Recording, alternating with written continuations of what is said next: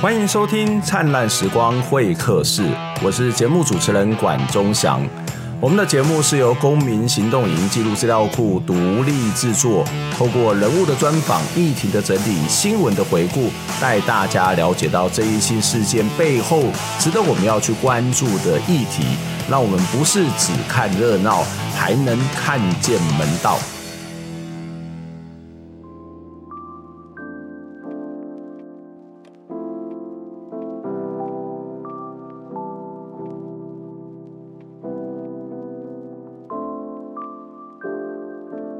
今天在节目当中呢，也一样来跟大家介绍书籍哦。我们节目当中其实有谈过好几次跟白色恐怖有关的这个议题哦，包括访问了白色恐怖的二代，或者是包括促转会他们在这样的一个停止之后，接下来的业务的转移的问题，也介绍了来自清水的孩子这样的一本书。那在台湾最近这几年，我们不能够说白色恐怖的议题受到大家普遍的关注，但是我们看到越来越多的相关的出版，越来越多的讨论，在这个社会上面不断。的在进行，这绝对是一件好事哦，因为我们要必须要回顾过去的历史，我们才知道未来该怎么走，该检讨的就应该要检讨，该这样的一个补偿赔偿的就应该要补偿。今天要介绍这本书也一样是跟白色恐怖有关，叫做《一激进的一九啊激进一九四九白色恐怖邮电案纪实》哦。那这部《白色恐怖邮电案纪实》其实比跟过去的一些书籍比较不一样的地方是。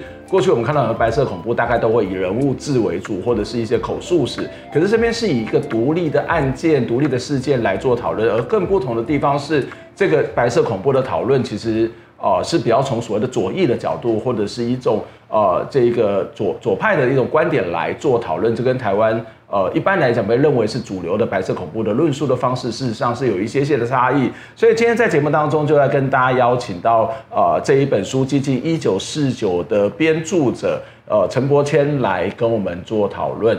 伯谦你好，嘿，郭老师好，大家好。伯谦其实同时也是台湾劳动历史与文化协学会的这个秘书长哦。好，那我想要先请教伯谦的问题是。为什么你会开始要编著这一本书？然后这本书的编著的过程，其实不是只有你一个人嘛，对不对？你是编著者，那事实上也有很多的其他的作者一起参与。好，其实这整本书如果要推到最早，大概可以推到二零一一三或二零一四年，距离现在大概就是将近八九年前的时间。那那时候。呃、欸，最早应该是我那时候刚开始跟着一个政治受难人团体，嗯、他们在进行这个白色恐怖的口述史的一个访谈。对，那但后来呃，其他组的访谈的人偶就是偶然的情况得知到说，曾经有就是有邮电案那时候的受难人，嗯，他其实把呃当时候他们在呃邮电案涉案之前。那他们曾经有一一群人，然后是在同一个地方的这个补习班，国语补习班，国语补习班，然后他们成立了一个国语补习班的这样的一个同学会，嗯，然后他们编他们这个编辑了二十九期的这样的刊物，刊物的名称叫《野草》，嗯，然后就是刘建，主要就是刘建修前辈跟这个李英台前辈，嗯，那他们两个后来都被判了十五年，在白色恐怖的最后五零年代被抓的时候，那。结果发现，竟然我们在这个我们的伙伴在竹东访问他的时候，竟然发现他这二十九期里面，在台湾纪录新孤本竟然保留了二十七期。嗯嗯，那这就非常特别，就是说，等于是我们第一次有机会透过完整的那当时候保存下来的，而且不是一个人的史料，是一群人集体创作的史料，来窥探、窥见，或者是来拼凑。嗯。那一个案件的到底从呃前因后果到底发生什么事情？那因为这个原因，所以那时候我们大家其实蛮兴奋，就大概很多人很多团队，包括在那个时候做口述历史的团队呢，就开始进行第一件工作是什么？第一件工作除了刘建修先生老先生或者是李英台先生，我们那时候有访谈过他以外，口述历史访谈以外呢，我们开始进行了这个野草，就是我刚刚讲说他们那时候用很。克难的方式，刻钢板，然后刻钢板的方式，刻钢板方式，然后印印刷是印刷在这个有对已经用使用过的纸的背面。哦，对，然后是非常克难，那一期大概发行了一两百份，有时候多一点，大概到两三百份。那我们做第一件事情，因为有一些文件已经呃有这个可能被蛀虫就是就是侵蚀掉，所以有一些文字不一定能够看得见，然后有一些当时候的字可能在油墨印刷，就是在那个刻钢板印刷的过程当中不是那么清楚，所以我们做的第一件事情其实是先把它给腾打，嗯，把这二十九期里面留下来的二十七期的所有的文字全部进行腾打，嗯。然后腾打完之后呢，发现其实因为腾打完之后才发现哦，原来里面应该有更多的故事是我们所不理解，或者是我们所过去所没有挖掘过的，或甚至在过去之前，在这个口述对于邮电案的相关涉案人的口述历史的访谈里面是没有被深入的给记录，或者深入的给挖掘的，所以我们那时候就非常的怎么讲，非常的兴奋，就决定成立一个，想说要成立一个这个邮电案的这样的一个小组。那那时候也另外有另外一个契机，另外一个想法就是说，就像刚刚这个管老师有提的。呃，台湾如果说以这个白色恐怖的口述历史开始，其实最早最早官方大概是在九零年代末期开始去做。那但是因为那时候其实是开始要进行一个补偿，嗯，到底是补偿还是赔偿这样的一个工作。那包括啊，台湾省文献会，包括台北市文献会，对，呃，高雄市文献会应该都有做过。那那但那个时候因为离距离解严的呃解严的时间还没有很久，嗯，然后二来就是说。这些受访者都很多都还是第一次被访问到，恐怕有些他也不太敢讲。对，甚至他们有些受难者团体，他们会彼此有默契，嗯、说好你去，因为今天是要做补偿的动作，本来他们就认为政府有错，嗯、但是他们去要求彼此的同志在受访的过程当中，不可以去提到别人的姓名哦，然后不可以提到案情。嗯、对，那我觉得很有趣，就是。在这样的一个历史的发展过程当中，它后来就造成了后续，即便到了两千年之后，或者是最近十年，嗯，我们在做白色恐怖的受难人的口述历史里面呢，它大致上多数是以个人的生命史对来作为一个核心。那个人生命史作为核心，它当然没有什么不好。我觉得，因为每一个个人的生命史，尤其在这样的放在一个大这样的一个大历史的变动里面，它其实都可以。它都是被镶嵌在这个大历史里面的，但是比较可惜的就是说，呃，如果对于单纯冤假错，嗯，就是他真的是完全什么事情都没有做，他纯粹真的是运气很差，然后被牵扯进来的人，那也许他的呃他的口述历史当然就会集中在他自己个人的经验上面，个人经验，然后而且还包括说是他可能被刑求，然后在怎么样的情况底下他。做了一个，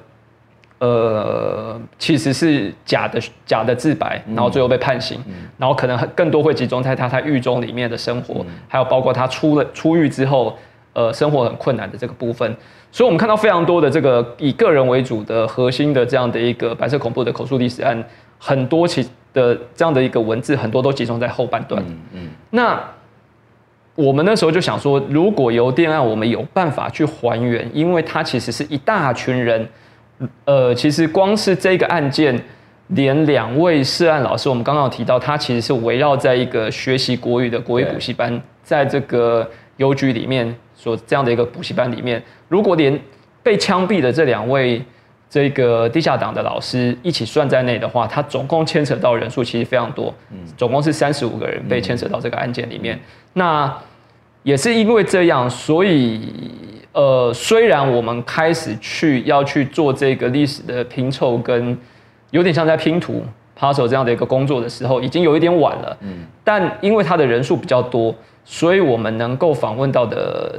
还在世的这样的一个呃油电案的受难者呢，还是能够问到一些人，而且还是能够问到一些比较关键的人物。我我觉得这本书很不简单，就是在光是在做这种口述访谈里面，我们看到很多的这个受访者都已经九十多岁了，八九十岁，然后你可以看到他，我不知道至少在这个陈述上面，或者是在这个书里面看到是非常清晰的在回忆他的过去的这个历史。而这本书事实上也分成三个部分，嗯、一个部分就是邮电案本身的这个始末以及在这个相关的组织的过程，另外一个是刚刚谈到在台湾的这种白色恐怖相关讨论当中比较常见的这个所谓的口述史。那不过这口述史是比较放在这个邮电案这件事情上面的比例是比较高。另外就找到刚刚谈到野草这个他们所发行的这个刊物里头的这些原始文件，然后再把这几个东西去做对照，那相对读起来我觉得是非常有立体感，就是我们不会只有看到一个人他的这个生命历程，而是可以看到一群人或是一个事件，在这过程当中它到底发生了什么事情，就是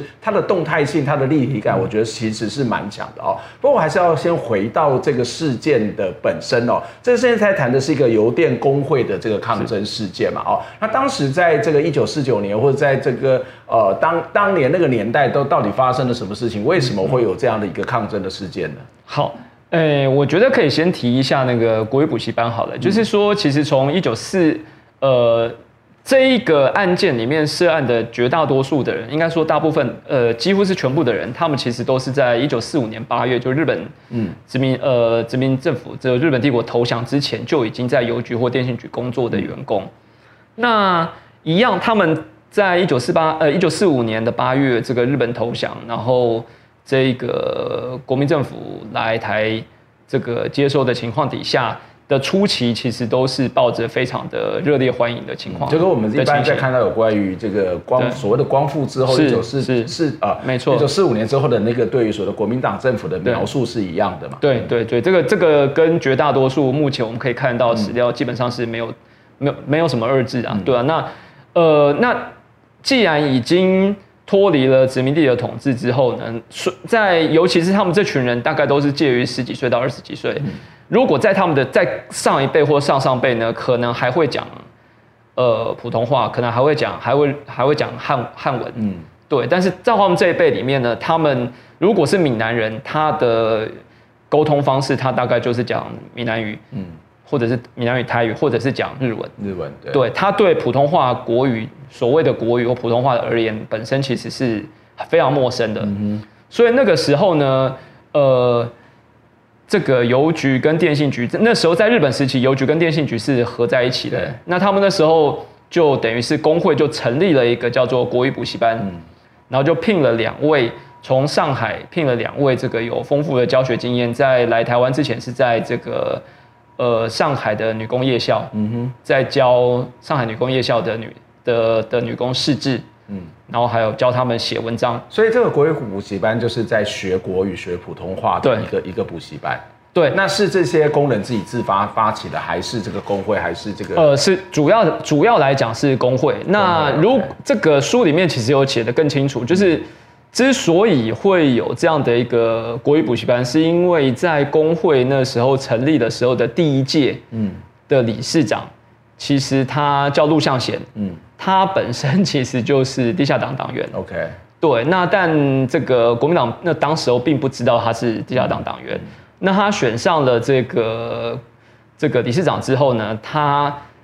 呃工会成立之后，他想要开始去招募会员。嗯，大家发现招募会员遇到一个困难，就是说大家好像不太愿意加入工会，或者不太知道说工会到底可以干什么。嗯然后他就开始去问很多人说，到底那你们觉得现在遇到最大的问题是什么？那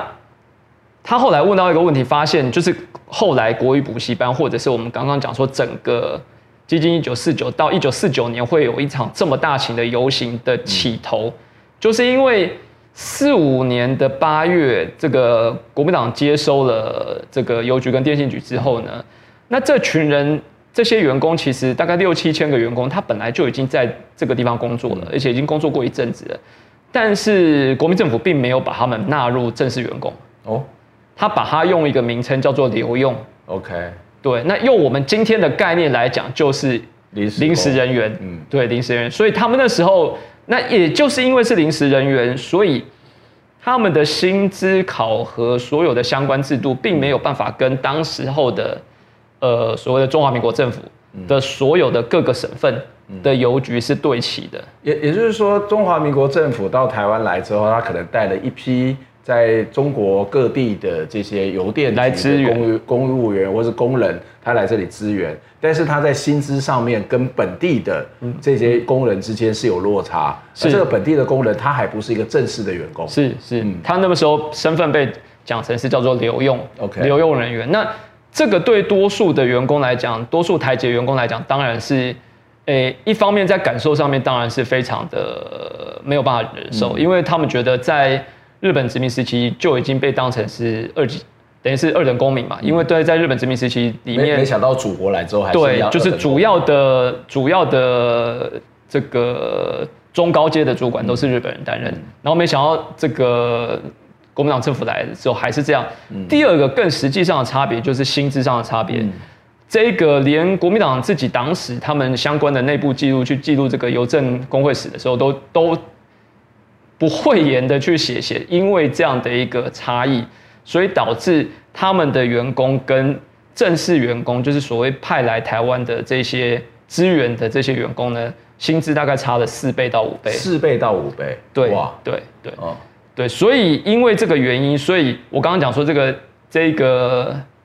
本身是地下党的这个理事长呢，就以这个东西作为号召，然后跟很多的这个会员台籍的会员讲讲说，我们工会未来就是要争取这个部分。然后这是第一个部分，第二个部分呢，就是他认为说，因为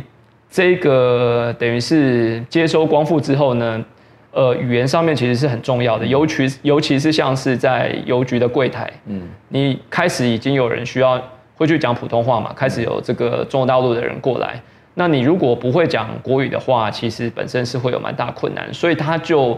决定成立了一个国语补习班，嗯、就设在这一个他们的工作场所里面。嗯、那当时候有两个国语补习班，两、嗯、找了两个老师，一个呢就设在今天的北门邮局，哦，就是北门正对面的那个，嗯、现在那个邮局都还在嘛，对，就基本上维持那个架构。另外一个就设在现在的国史馆，嗯哼，嗯哼，现在国史馆那个时候是。呃，邮政总局，嗯，对，然后聘了两个老师，一位老师叫这个季美珍，嗯、一位老师叫钱敬之。那这两位老师其实同时也都是，呃，他们不对，他们一方面是组织非常组织经验非常丰富的这样的一个组织工作者，嗯，然后第二方面是他们同时其实也是地下党党员，嗯，对，也就是这个共产党党员，嗯，是，那他们就来到台湾，大概在是。六年左右来到台湾开设国语补习班，嗯，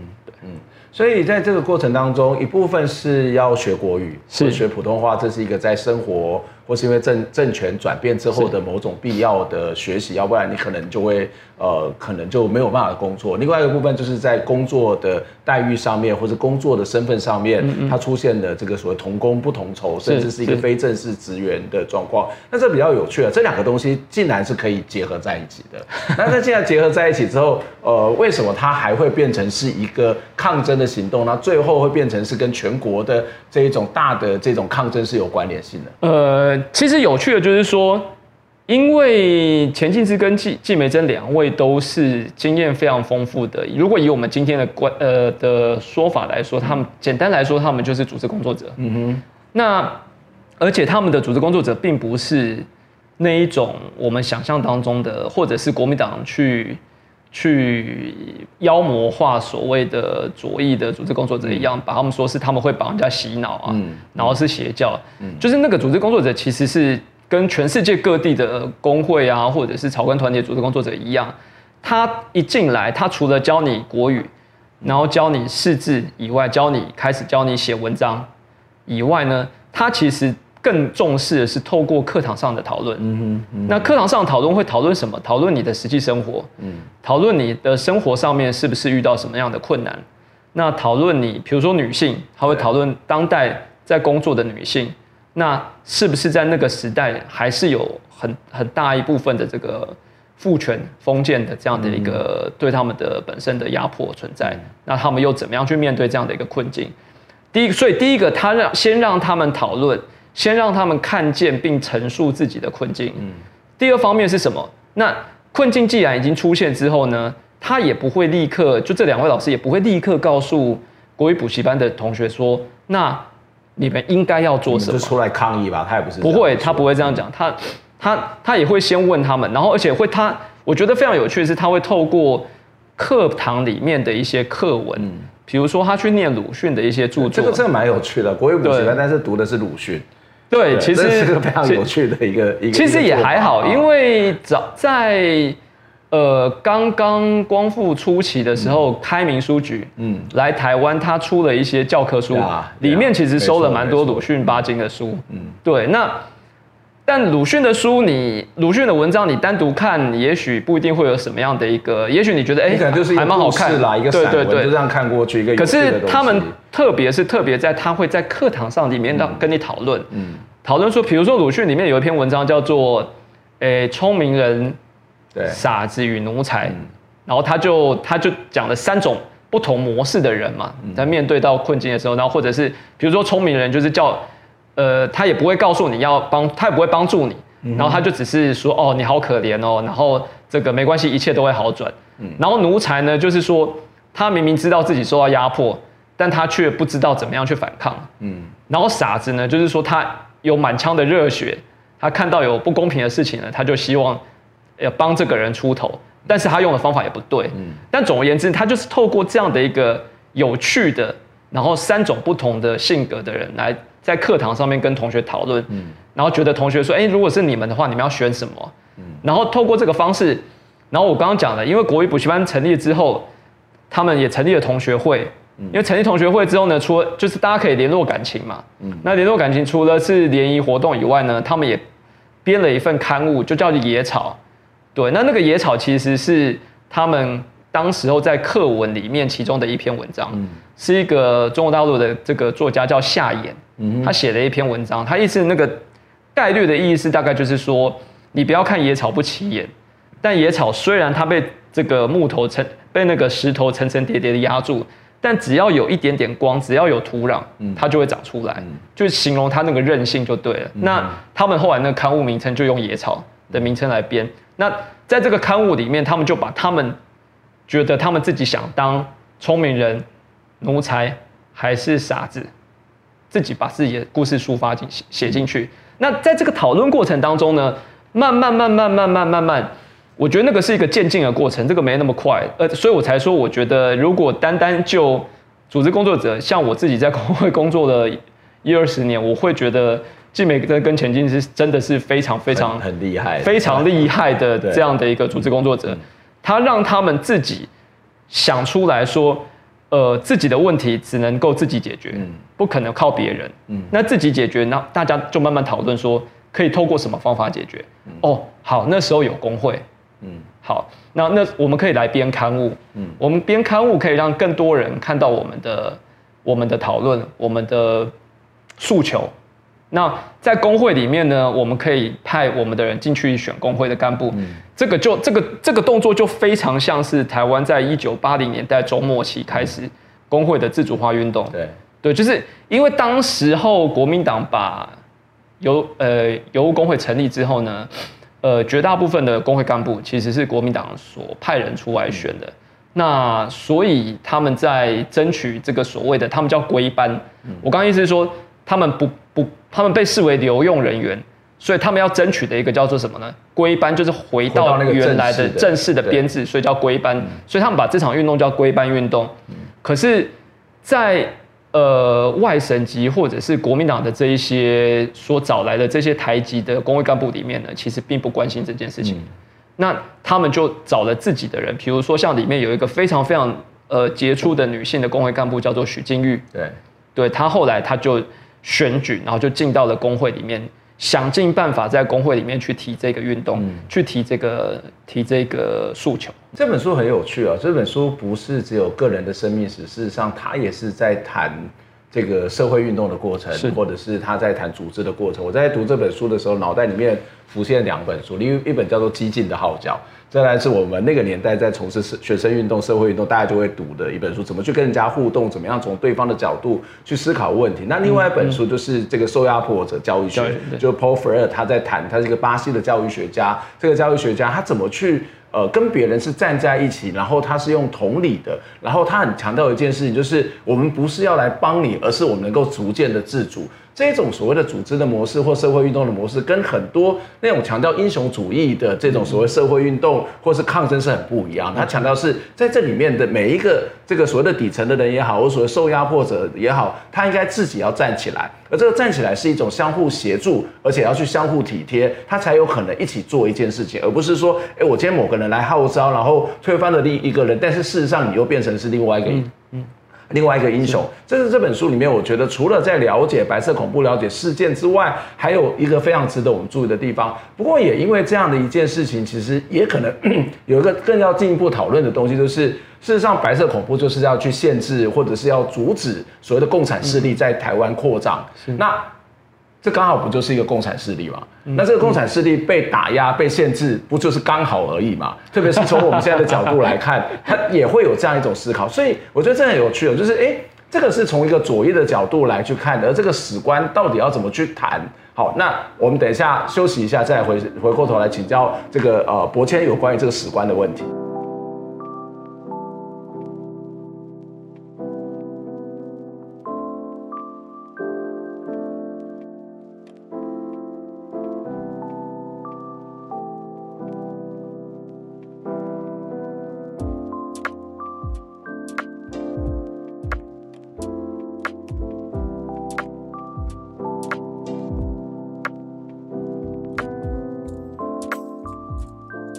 再次回到《灿烂时光会客室》节目的现场，我是主持人管中祥。《灿烂时光会客室》是由公民行动影音记录资料库独立制作，我们有 Podcast 频道、YouTube 频道，欢迎大家能够订阅、收听、收看。也期待你可以透过捐款的方式来支持我们，支持公库，支持《灿烂时光》，让我们一起听见微小的声音。今天在节目当中要来跟大家介绍这一本好书《激进一九四九》。那白色恐怖邮电案纪实，今天在现场跟我们一起聊天的是这本书的编著者陈柏谦，柏谦你好，嘿，大家好。柏谦刚在上一段节目当中大致跟我们描述了这本书里面的一些主要的故事，就是邮电案，然后他们的抗争的历程，为什么会出来抗争，它背后的因素是什么？那但是这本书我觉得有特别要去值得去讨论的地方，就是。对于白色恐怖，或是对于二二八这件事情，在台湾论述上啊，当然会有不同的看法。是，可是也看到最近这几年，一直有一个重要的主轴，就是所谓的。呃，这个这个省级的问题啊，就是一个省级的问题。所以，因为外省人如何如何导致本省人如何如何，在这本书里面其实也在谈这件事情。他的确，我们可以看得到，在国民党来之后，他带来了一些外省籍的这种相对之下比较高级的这样的一个邮电邮邮务的这个工作人员，是工人也好，或者是公务员也好，但是相对于本省级的这些呃邮电邮电公务呃邮电工人呢，事实上他出现刚刚谈到。薪资差了四五倍，而且还是一种临时的、非正式的工人，那这不就是一个省级的问题吗？可是你在这本书里面不断强调说，这个不是只有省级的问题，它还是一个阶级的问题。你会希望这个社会大众从阶级的角度来去看白色恐怖，可是你举的这个例子，它当然有阶级的成分，可是你不能够忽略那个省级的成分，其实还是占很高的比例吧？诶，我大概我里面的用词是说，我觉得在我看来，如果以这个案件，或者是以我们重新回去考察，在一九四五年到一九四九年这段期间，我会认为，与其要说是省级，呃，那个矛盾，与其要说是以省级为呃核心，我会认为更大一部分其实被忽略的其实是阶级的矛盾。嗯，嗯，那为什么会这样讲？所以我会讲一个这个叫做省级为表，阶级为例。嗯哼，阶级有时候更不容易被看清楚。嗯，举例来讲，我会去提，比如说。我们刚刚在讲说，这个许金玉就是作为里面一个很优秀的一个女性的工会干部，对，然后她也是国卫补习班里面的成员。那她开始受到鼓舞，然后大家都认为说应该透过自己的力量，然后去参选工会的代表，嗯，然后来在工会里面争取这样的一个归班跟他们相关的权益。那结果呢，本来在他要参选的那一个地方的的的的同一个地方呢，是有一位。另外一位这个台籍的人士，嗯，呃，台籍人士叫做这个名字，反正现在都档案都已经找到，叫李亚路，嗯，那这很有趣，这个在李亚路在我们这一次写书之前，兰博州的这个台湾好女人啊，或者是他去写过春天，在就写许金玉的传记里面，就都有都有出现过这个人，然后他就写说这个李亚路呢，这个我们去访问许金玉的时候，许金玉也讲，许金许金玉说李阿路呢就是，诶不断的放话，就是去恐吓他，叫他不准出来选。嗯，然后呢，结果那个还甚至还跑到他爸跑跑到他家里去，去跟他爸讲说，你讲叫他爸好好管管他女儿，那个一个女人，然后这样出来抛头露脸，嗯，这个成何体统？对，反正总之就是很夸张就对了。结结果后来，因为我们重新去在做这本书的这个考察研究里面发现。在档案局公布的新的这个解密的秘密里面呢，李哈路其实是作为这个本省籍的李哈路呢，嗯，他其实是国民党很早来，一九四五年来了没多久就吸收的县民，嗯，他定期会向国民党回回报这一个在邮局跟电信局他所看到的一个状态。好，那另外一个层层面呢，我们看到这两位这个老师钱进之。跟这个季梅珍，对，他们都是外省籍的，嗯，他们都是这个上海来的。那我们其实可以从，虽然后来这些同学总共三十三位同学被牵连，然后他们曾经在十几二十年前出过一本叫《回系台北》的怀念他们老师的这样的一个的的的纪念专辑。那每一个人都写了一篇文章，嗯，那个这个现在是这本书虽然没有那个图书码。但其实是找得到的。那我们看到里面的十几二十篇里文章里面呢，每一个人对这个外省籍的两位老师呢，都是充满着这个怀念。嗯，即便 如果我们用我们不太理解的角度，会觉得，哎，他们难道不会觉得是他们被老师牵连了吗？嗯哼。但没有，他们讲的，他们谈的就是老师在这个教学的过程当中，让他们有了新的人生观，嗯，让他们有了新的价值。价值观让他们对世界有更大的呃，等于是更广阔的一个认识。那最后被捕，那他们因为从从事争取自己的权益被捕这件事情，他们自己觉得没有什么好后悔的。嗯、那我的意思是说，一样一边这个他们的教导他们的老师是外省人，嗯，那一边扮演着这样一个这个县民，然后甚至是很恶劣。在阻止这个许金玉要争取自己本省籍员工权益的人是本省人，嗯，我觉得这个其实是一个就就是一个蛮好的案例啊。但但是会不会这太过于个案？就是所谓个案，就是说，呃，因为他们是老师，他教他国语，然后去关心他的生活，所以情感本来就会比较这个。呃，连结会比较强，然后也会当然会支持、会感念，这个都很正常嘛。可是如果回到一个整个国家的权力结构底下，它不就是一个所谓的外省的掌权者跟没有权力的本省人之间的落差？而应该是这样讲，就是，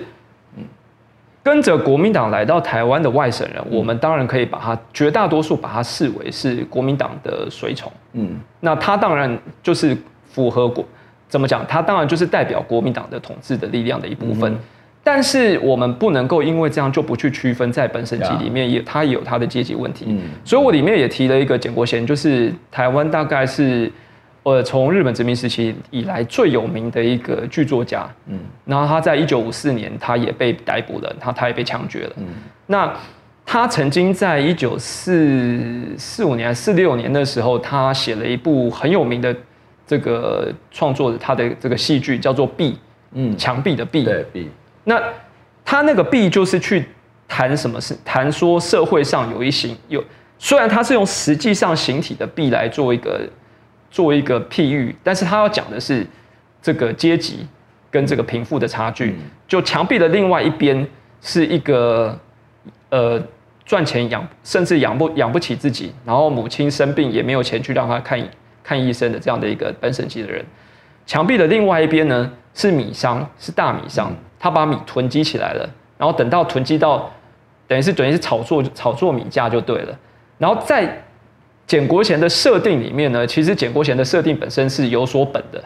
他的设定里面呢，这个米商呢叫做阿，诶、欸，我有点忘记叫做李阿财还是叫什么的。这一位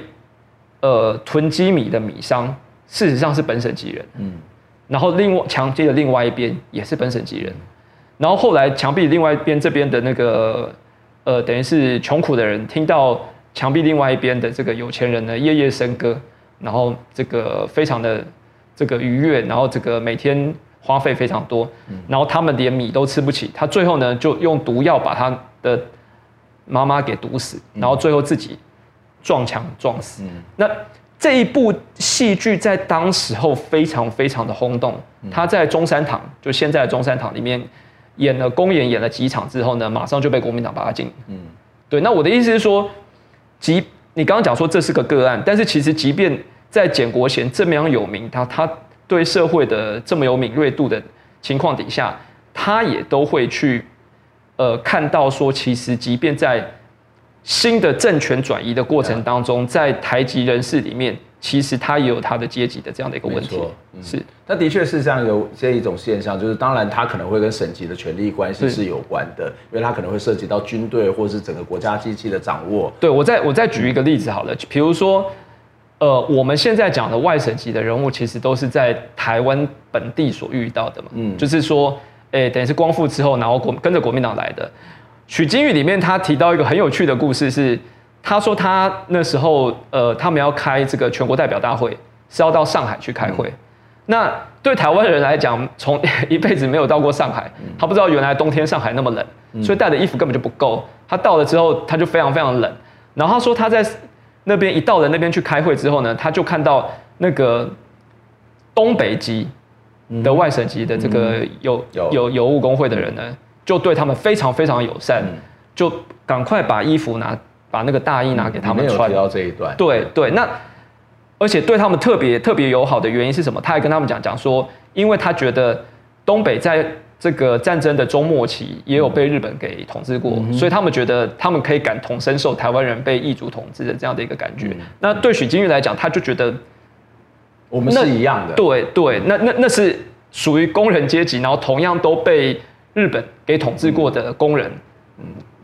之间所发展出来的一些情谊，那这个我觉得在在那个部分，我你就不会觉得你有看到审计上的冲突。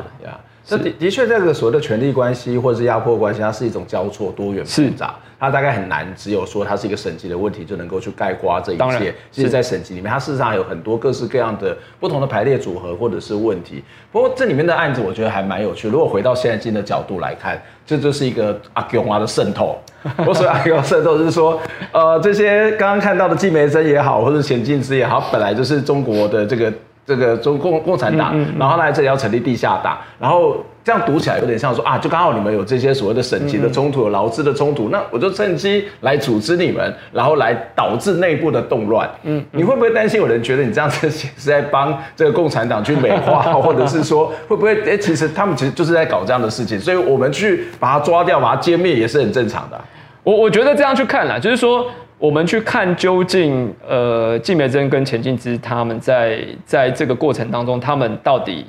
协助这些工人做了什么事情？嗯、那他们组织工作到底在做什么？嗯、然后他们传达给他们的的意识形态，让他们去有一个新的新的人生观啊，新的价值观、世界观，这个到底是什么？对对，对。那回头来看，我就常常跟人家讲，他他如果如果有人跟我讲，我就会说。那如果照这个标准来看呢、啊？台湾今天所有的组织工作者大概都要抓起来，不管你是工会的组织工作者，你是这个新住民的组织工作者，你是社区的组织工作者，其实我们在做的事情都是一样啊。对，我们在做的事情就是希望让这些弱势、可能受到欺压的人民，他在。这样的一个组织过程当中，他自己能够长出力量，而且他要去先认识环境，然后慢慢的对自己是可以认同，然后可以变成是有力量的人嘛。对对，所以我觉得，呃，当然你说提到中国共产党，那因为会跟现在的中国共产党进行呃一定程度会进行这个联想跟连接嘛。嗯，那我我觉得。要去提这一题，就是说，究竟现在共产党它的性质本身是什么？我觉得这个是个很大的、嗯、很大的课题，这个这个可以谈很久。但是我们回到历史去看历史的时候，你可以看到，像在当代，在在那个年代，有那么多像季美珍跟钱进之这样的一个组织工作者，他们实际上他们抱持的，真的就是希望说，能够透过这样的一个方式，能够追求的是。劳工的解放，能够追求的是弱势者能够翻身。嗯，这一点我觉得其实是没有办法去否认的。嗯，对，这个跟哪个政党执政恐怕也没什么太重直接的关系，因为它就是一个压迫的体制，是，特别是受到底层的，可能是这种少数者或是弱势者，他本来就要去寻求某种的这种呃自主跟解放，而我们看到季美珍，她事实上就在做类似的工作。你最后一个问题，我想要请教，就是你在书里面有特别强调一件事情：一九四五年到一九五零年是被忽略台湾工人运动的高峰。那这个事实上，已经一九四五年到一九五零年，其实已经开始所谓的光复二二八事件，或者是中战结束。那其实已经开始有很多的压抑。为什么会是一个被忽略的高峰？也就是它曾经有高峰，但是在我们的历史论述里面，它是被忽略。当时发生了哪些的事情？有什么样的工人运动？而这些工人运动又如何被打压？又我们又为什么会去忽略这些工人运动？嗯嗯嗯嗯。好。呃，其实我书里面在写，大概把台湾，如果把这一次算，这个是应该我第一次提出来的嘛。但是如果这次把这一波也算进去的话，台湾大概，呃，从开始有，呃，当代意义的雇佣劳动，而且是比较大规模的，大概将近一百年的历史里面，大概我我我算大概有三波的。工人运动的高峰的，那第一波工人运动高峰，它是出现在二七年到三一年，对，也就是台湾民众党跟台湾共产党，然后包括这个农民组合等等等，他们那时候成立了工农总联盟。那工人总联盟其实有上万上万个会员，那那时候甚至发动能够发动起这个全岛总罢工，就是包括是同情同情性的罢工。那那是第一波，那第一波最后终止，当然就是日本的这个大正民主时期结束，然后军国主义抬头。那不是只有在台湾被打压，在日本，在日本，日本的日共啊，日本的左翼也全部都被打压。那包括谢雪红的里面也全部都被抓到监狱里面去判了十几年。所以那一段期间里面高峰高峰上来之后，当然就下来。那下一呃，本来我们更熟悉的另外一波高峰，其实是出现在解严前后，嗯，就是一九八七年到一九八九年。对，那时候解严前后，因为一九八四年通过了劳基法，那到了一九八七年解严前后的时候，很多工会开始自主化之后，他觉得劳基法可以是他去争取一个包括加班费、包括薪资、包括等等等相关的待遇的一个重要的一个法律的主张，所以那时候就兴起了非常多的呃工会自主化的运动，然后一直到一九八九年，这个原化作为当时候这个台湾工会的龙头，然后他发起了一个大罢工。然后那个大罢工，全台湾的工会几乎都进去，然后但是后来最后被国家跟这个资本给它压下来，那所以那一波就下来。过去这两波大家比较熟悉，第一波是大家诶八八七到八九年，这是大家最熟悉的。二七到二三一年这一段时间呢，是大概这二十年，我们开始慢慢去挖掘这个民众党啊、文协啊、台湾共产党的历史里面，开始慢慢熟悉。那四五年到四九年或到五零年这一段呢，其实在我看来，其实是相对被遗忘的。的原因就是因为我们在做这本书的过程当中，我们除了找了很多史料以外，我们去做了一个很大规模的呃简报的爬书，嗯，就把当年这五年来曾经在媒体、报章、杂志所有的政府档案曾经出现过的劳资争议，嗯。而且这个形式是以罢工、代工、工业行动，就是有记录的这些劳资对，全部给整理出来。结果发现那个量真的是非常非常的多，而且形式手段之激进，嗯，这个让你出乎意料。就是说，他们呃邮电案在一九四九年的三月发动了一个，最后是将近两千人去包围省政府这样的一个游行跟。集会陈情行动，它不是孤立。嗯嗯，从四六年开始，即便到四七年发生了二二八，嗯，二二八结束之后没多久，还是一样有一很多相关相关的工业行工业行动开始。那我的意思是说，就即使二二八这样子血腥的镇压的状况底下，台湾的工人还是会走上街头去争取权利。对对，那那那时候在我的我我的我的我我的我的感觉里面，其实有一部分是沉寂了。二七年到三一年的那些精神，嗯、就是还还是有一些人，就台湾那时候有有经验的人，嗯，还是在这个地，就是能够作为这个意见的的指导啊，或者是相关的这个部分。嗯、那这个部分一直到四九年的五月份宣告戒严之后呢，呃，才真的中断。嗯，因为宣告戒严之后，呃，写的很清楚，这个你如果发动罢工、罢市、罢课。基本上是可以判判处死刑。嗯哼，对，那这个包括像邮电案这样子很，很很杰出、很积极的这样的一个工工人运动的干部，基本上也全部都被逮逮捕了，然后都判刑了，所以都都关到监狱里面去。那对于一般在工厂里面，呃，没有没有被抓走的人，他其实看到他就知道说，呃，你只大概只能够乖乖听话。嗯，然后那时候的标语可能就变成，你工会工会工会的办公室标语可能就变成是。保密防谍，人人有责。然后增产报国，反攻大陆，嗯 嗯、大概是换成这种标语。嗯嗯，嗯是。所以其实在这个过程当中，它是一个非常重要的历史，但是被打压也被遗忘。是那我觉得你刚刚谈的也很重要，就是这本书里面谈到的邮电，它绝对不是一个孤立的，它是有它的历史脉络是可以去了解，而且这也是我们要在谈白色恐怖的时候，也不可以忽略的一个段落、跟观点、跟角度。来去看所谓的白色恐怖这一件事情。今天非常谢谢柏谦来接受我们访问，也帮我们出了这么好看的书《激进一九四九》呃，白色恐怖邮电案纪实。希望下次有机会再请教相关的问题。我们今天节目都到这边结束，谢谢大家。好，谢谢，谢谢。